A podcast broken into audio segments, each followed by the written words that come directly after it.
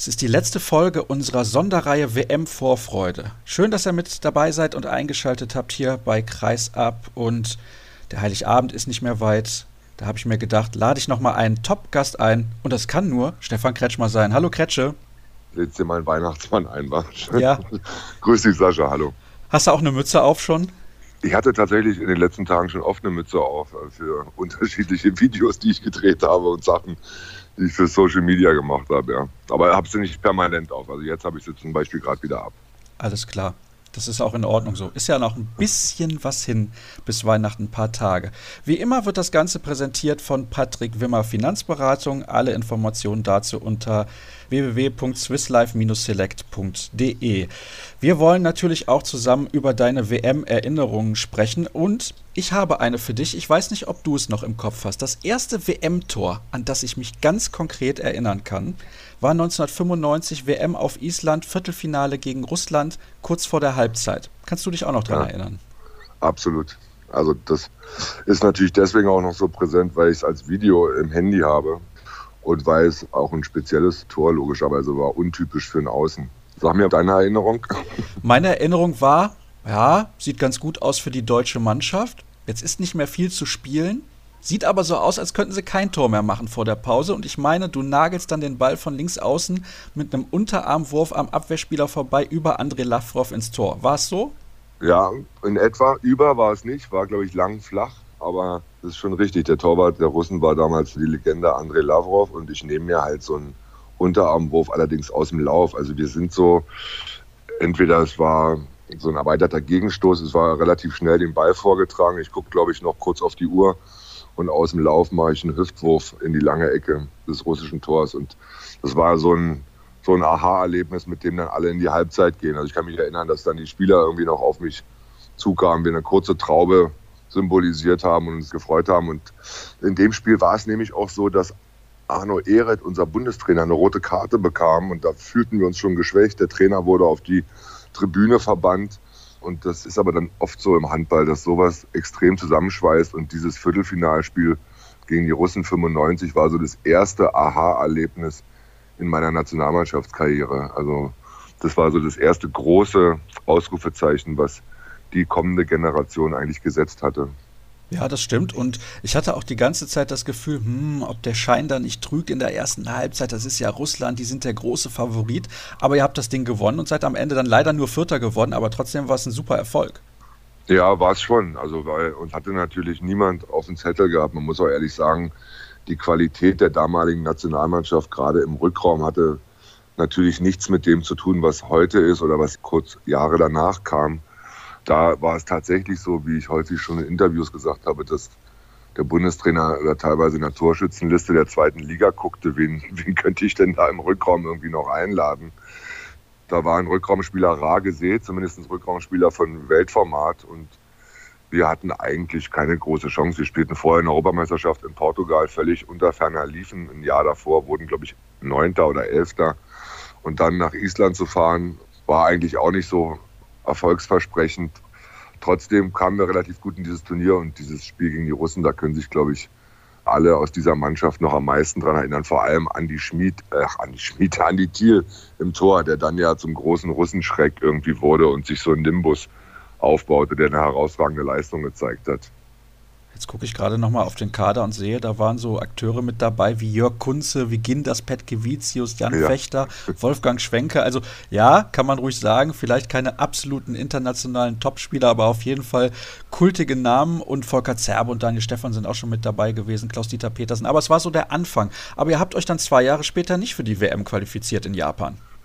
Nee, also zum einen muss man zu der Mannschaft noch sagen, also die Rückraum-linke Position, nichts gegen Jan Fechter oder Wolfgang Schwenker, aber es war so der Typ Grobmotoriker. Ja, also das war jetzt so, okay, da haben wir noch mal einen, der körperlich stabil ist, aber spielerisch jetzt nicht den ganz großen Handball-Sachverstand hat. Petkevicius war ein guter Spielmacher, russische Schule, also das war okay. Und Kunze, da hatten wir eine Spielmaus auf der halbrechten Position. Also der hat Handballspiel auch schon verstanden. Schlecht war diese Mannschaft nicht, aber sie war natürlich nicht zu vergleichen mit den damaligen Franzosen, die Weltmeister wurden, um Jackson Richardson. Sie waren auch nicht mit den Kroaten zu vergleichen oder mit den Schweden erst recht nicht in den 90er Jahren, die ja das Maß aller Dinge eigentlich dann waren. Also wir waren absoluter Außenseiter und dann zu Recht auch Halbfinale verloren weil da ein überragender Bruno Martini bei den Franzosen im Tor stand, der uns alles abgebissen hat. Also wo Lavrov sich noch die Zähne ausgebissen hat, ich kann mich noch erinnern, ich warf irgendwie so einen entscheidenden sieben Meter in der zweiten Halbzeit und man hat mir danach gesagt, wo der hinging. Und ich war fest der Überzeugung, dass ich den ganz woanders hingeworfen hatte, aber offensichtlich war ich da falsch. Dasselbe Schicksal teilte übrigens Daniel Stefan beim Olympischen Spielen mal, der auch den entscheidenden Wurf ganz woanders gesehen hatte, den entscheidenden sieben Meter. Das ist ganz interessant, was man da für eine Selbstwahrnehmung hat, nämlich gar keine. Man wirft einfach nur drauf und hofft, dass das Ding reingeht. Ja, also das sind schon die Erinnerungen, die ich an die WM und an dieses eine Spiel hatte. Und wenn du das ansprichst, dass wir uns zwei Jahre später nicht qualifizierten, da kann ich leider nichts dafür, weil in der Qualifikation hatte ich eine disziplinarische Strafe von meinem damaligen Bundestrainer Heiner Brandt auferlegt bekommen. Ich war ja ein Jahr ungefähr nicht dabei, weil er meinte, ich hätte jetzt keine genügend ausreichende Einstellung zum Mannschaftsleistungssport und wäre jetzt mehr Egoist als Mannschaftssportler. Was? Wie bitte? Damals deswegen, warst du doch grundsolide. Naja, wir reden über 1997. Also da kann man sich schon über die Person noch ein bisschen streiten und auch über meine Grundeinstellung zum Sport. Da war es mir in der Tat, und darauf bin ich nicht gerade sehr stolz, manchmal wichtiger, wie viele Tore ich gemacht habe, als ob die Mannschaft gewinnt. Und da kann man schon ansetzen und drüber streiten. Und wie gesagt, zu der Zeit, als wir die Qualifikation für Japan spielten, da war ich nicht dabei. Da bekam ich meine Denkpause in der Nationalmannschaft. Und zwei Jahre später, Weltmeisterschaft in Ägypten. Welche Erinnerung hast du daran? Ich kann mich nur grob daran erinnern, dass ich irgendwo mal gelesen hätte, das war wohl alles ein bisschen chaotisch da. Da geht es mir wie Pascal Hens, wenn ich einen deiner vorherigen Podcasts gehört habe. Also an gewisse Weltmeisterschaften kann man sich so gut wie gar nicht erinnern. Es gibt Weltmeisterschaften, da hat man große Erinnerungen und manche eigentlich gar nicht. Und bei Ägypten geht es mir genau so. Also ich kann mich erinnern, dass wir in einer Halle gespielt haben, wo der Oberrang voll mit Soldaten war. Um die Halle zu füllen, hat Ägypten irgendwie 5000 oder 6000 Soldaten zu jedem Spiel in die Halle geschickt, die den Eindruck erwecken sollten, dass die Halle voll ist und ein bisschen Lärm machen. Aber ansonsten kann ich mich spielerisch, glaube ich, nur an ein Spiel gegen Kuba erinnern, wo ich mal wieder ein paar mehr Tore machte als gewöhnlich. Deswegen kann ich mich daran erinnern. Aber wie das Turnier ausgegangen ist, gegen wen wir da verloren haben, zum Beispiel sowas ist völlig aus dem Gedächtnis gestrichen bei mir. Gegen Kuba mit Julio Fiss? Ja, das war damals noch die kubanische Mannschaft, die dann eigentlich komplett irgendwie nach Ungarn wechselte mit großartigen Talenten. Also Fiss war damals sogar noch ein Youngstar. Da spielten noch ganz andere. Carlos Perez, die große Legende von Westbrem auf halb links. Er hat einen guten Torwart, gute Rechtsaußen. Also da hatte Kuba eine echt gute Mannschaft zu der Zeit damals gehabt und war ein ernstzunehmender Gegner. Dann ging es zwei Jahre später nach Frankreich zur nächsten Weltmeisterschaft für dich. Da seid ihr ausgeschieden gegen die Franzosen, gegen den Gastgeber, die ja dann auch den Titel gewonnen haben, mit so einem legendären Spieler wie Jackson Richardson. Also die waren schon sehr, sehr gut, die Franzosen. Ja, aber die gewannen auch schon 95. Das war der Überraschungsweltmeister. Also Überraschung eigentlich nicht. In Island wurde Frankreich Weltmeister mit Stöckler, Richardson und Kerbadek, der war damals noch jung, Meunier, also Frederik Woll, ganz verrückte Generation, die sich überhaupt keine Platte gemacht haben. Also die waren eigentlich und dem Rest der Welt, außer vielleicht den Schweden, psychologisch weit voraus, weil die eine andere Herangehensweise ans Spiel hatten. Für die Mannschaft war damals Spaß auch außerhalb des Spielfelds enorm wichtig. Die haben das jetzt gar nicht so professionell betrieben und gar nicht so verbissen, wenn man das von außen beobachtet hat. Das war eine zusammengeschworene Mannschaft, die dann 2001 im eigenen Land nochmal Weltmeister wurde. Wobei man da echt sagen muss, wir waren in dem Viertelfinale über weite Strecken die bessere Mannschaft. Das war schon der Beginn der goldenen Generation, als es dann in die Finalrichtung ging. Unglücklicherweise dann das Aus im Viertelfinale durch einen Hüftwurf in letzter Sekunde von Jackson Richardson, der um den Block von Frank van Beeren in die kurze Ecke dann bei Henning Fritz das Ding wickelt. Eigentlich hatten wir die Franzosen im Sack. Und der letzte Wurf, entweder entscheidet das Spiel für die Franzosen oder rettet sie in die Verlängerung. Eins von beiden war ein Geniestreich von Jackson. Unglücklicherweise für uns, dann müssen wir einfach raufgehen und das Ding verhindern. Dann sind wir nämlich im Halbfinale. Zu dem Zeitpunkt waren wir eigentlich schon auf dem Niveau, wo wir dann auch mehrere Jahre das Finale erreicht hatten. Also wenn die Informationen hier stimmen bei Wikipedia, da gehe ich jetzt mal schwer von aus, 23, 26 verloren nach Verlängerung, da muss dieser Treffer von Jackson Richardson der zur Verlängerung gewesen sein, genau. wenn das mit deinen Schilderungen dann übereinstimmt. Und dann gab es eine Weltmeisterschaft nochmal in Portugal für dich, die war richtig erfolgreich, leider mit einem bitteren Ende. Genau, das war dann die Zeit, wo wir mehrere Finals in darauf folgenden Turnieren erreicht haben, EM, WM und dann Olympische Spiele. Das war das WM-Finale in Portugal. Da spielten wir ein Halbfinale gegen Frankreich und mein bester Freund Joel Abati war natürlich mein Gegenspieler, mit dem ich damals in Magdeburg spielte. Und der ließ mich von außen mal kurz über die Klinge springen, also über seine französische Klinge, was gleichzeitig seine Hüfte war.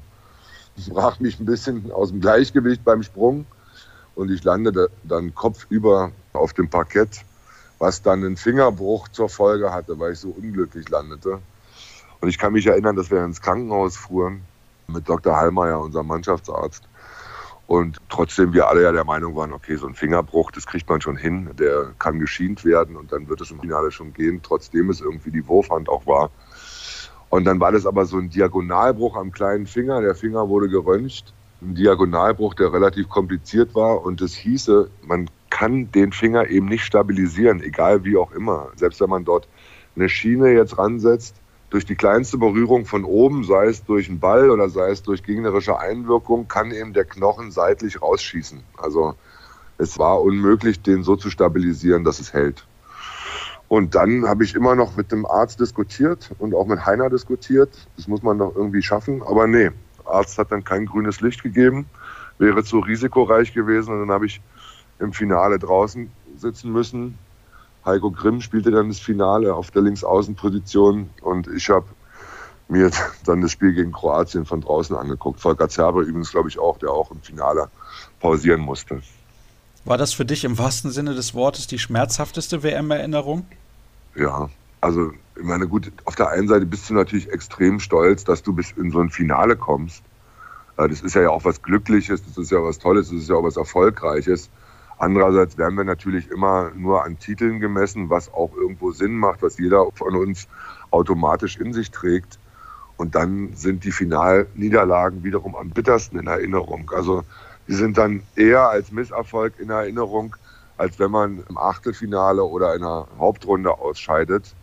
Also daran wird man doch eher irgendwie aufgezogen oder erinnert an drei Finalniederlagen, die ich in meiner Karriere ja hatte, klar.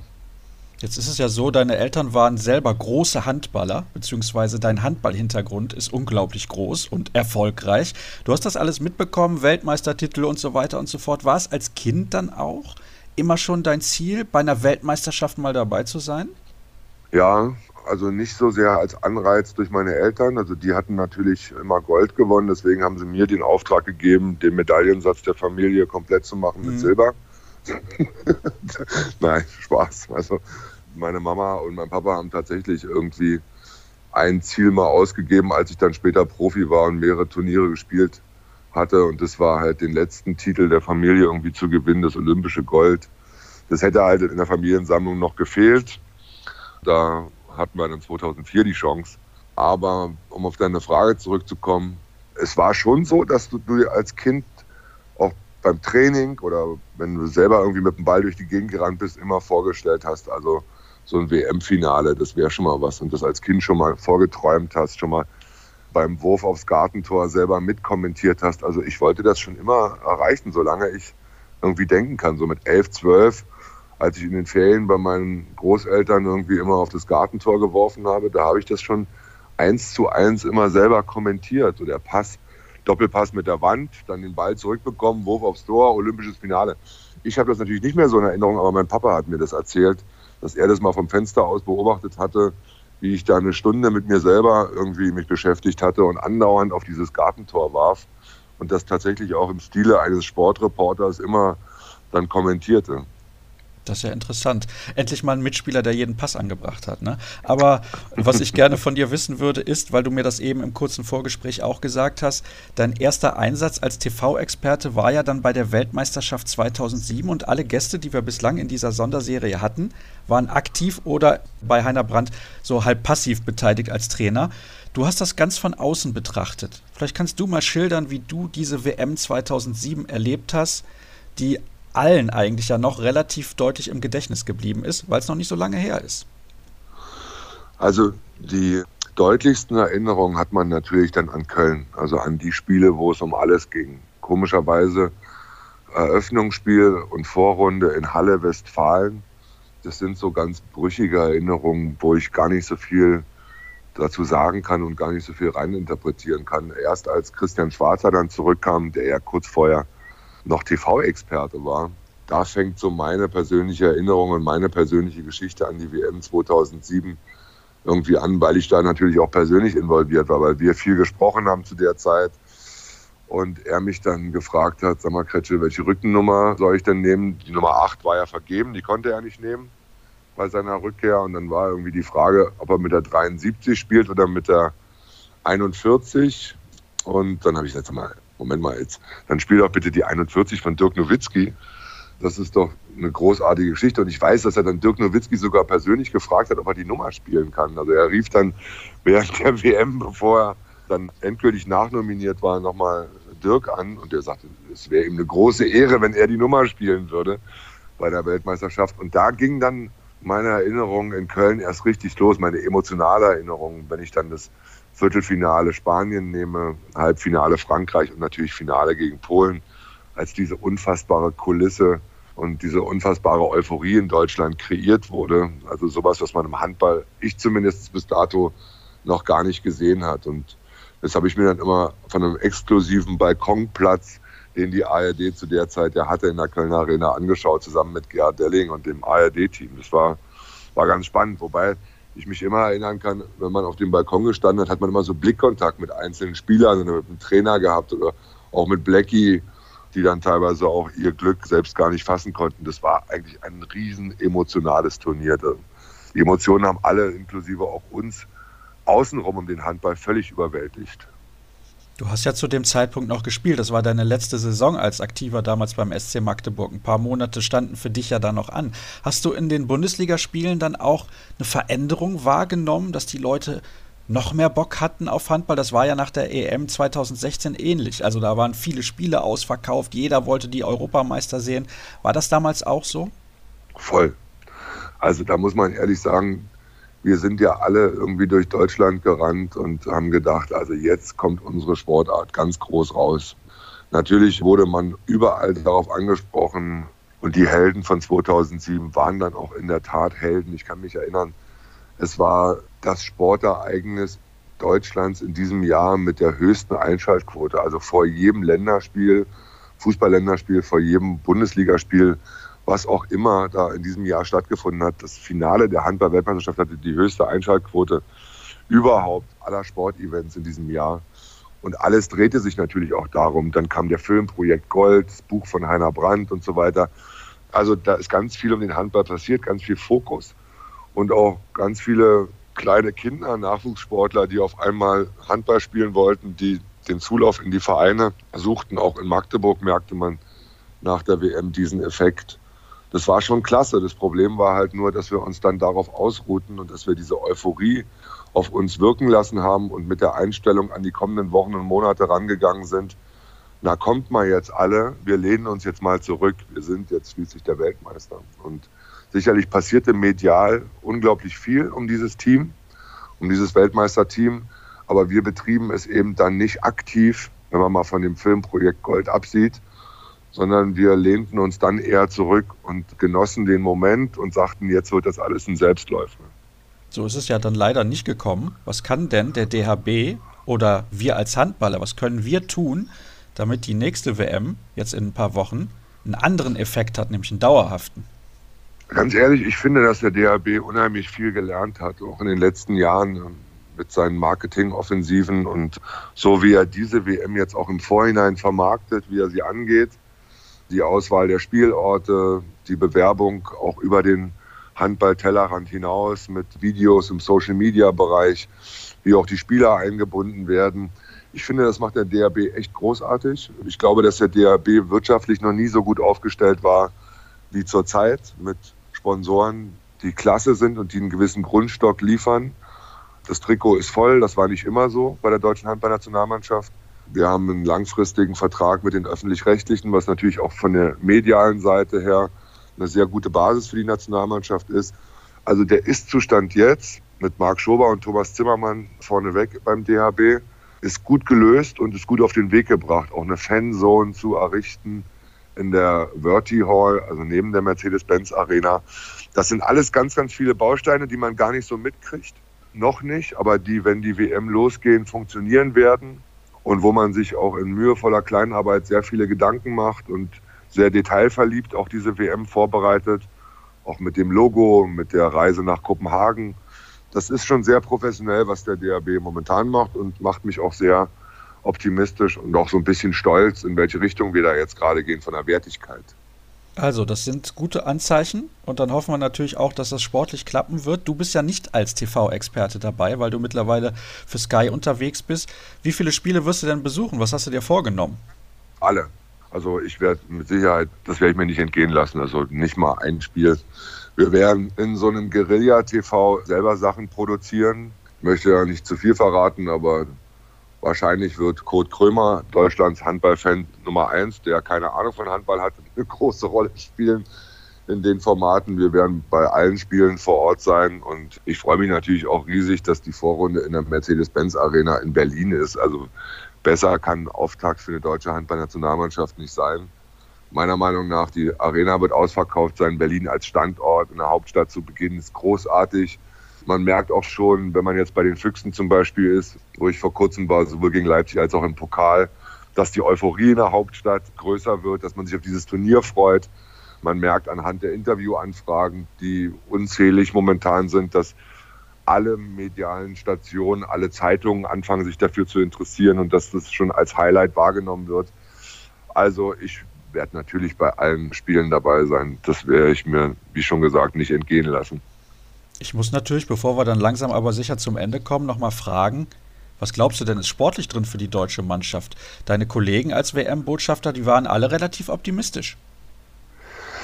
Ja, ich bin das auch, aber man muss ehrlicherweise sagen, dass man, dass man nie weiß, wie so ein Turnier laufen kann, also im Vorhinein.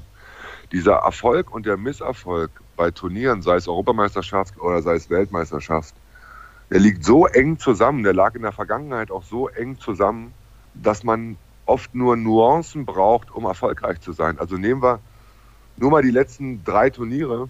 Wir nehmen die EM 2016 wir sind Europameister und die Geschichte wird genauso geschrieben. Dagur Sigurdsson ist der Übertrainer mit der Taktiktafel. Die Bad Boys vollbringen das Wunder. Ja.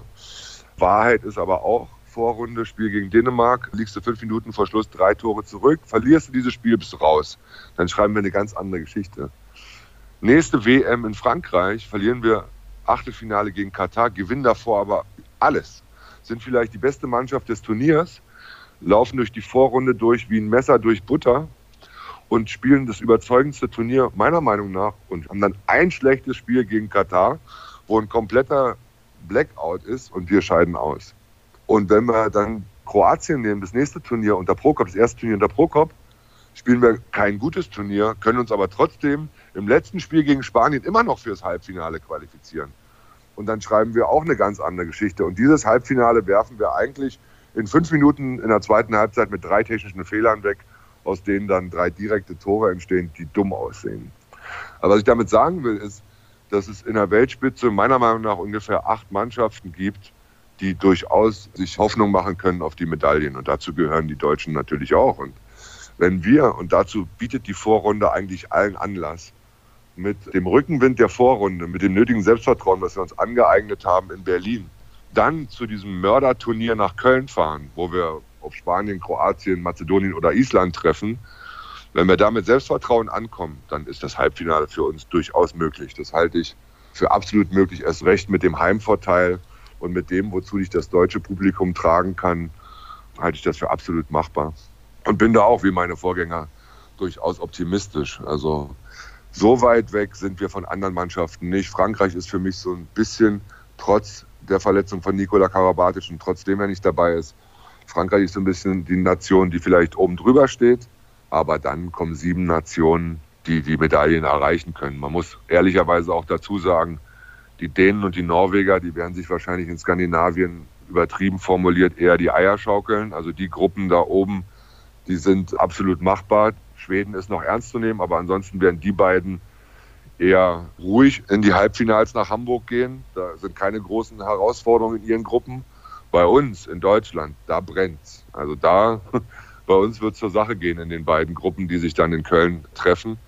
Das sind schon echte Herausforderungen. Das wird ein Kampf ums Halbfinalticket oder um die beiden Halbfinaltickets.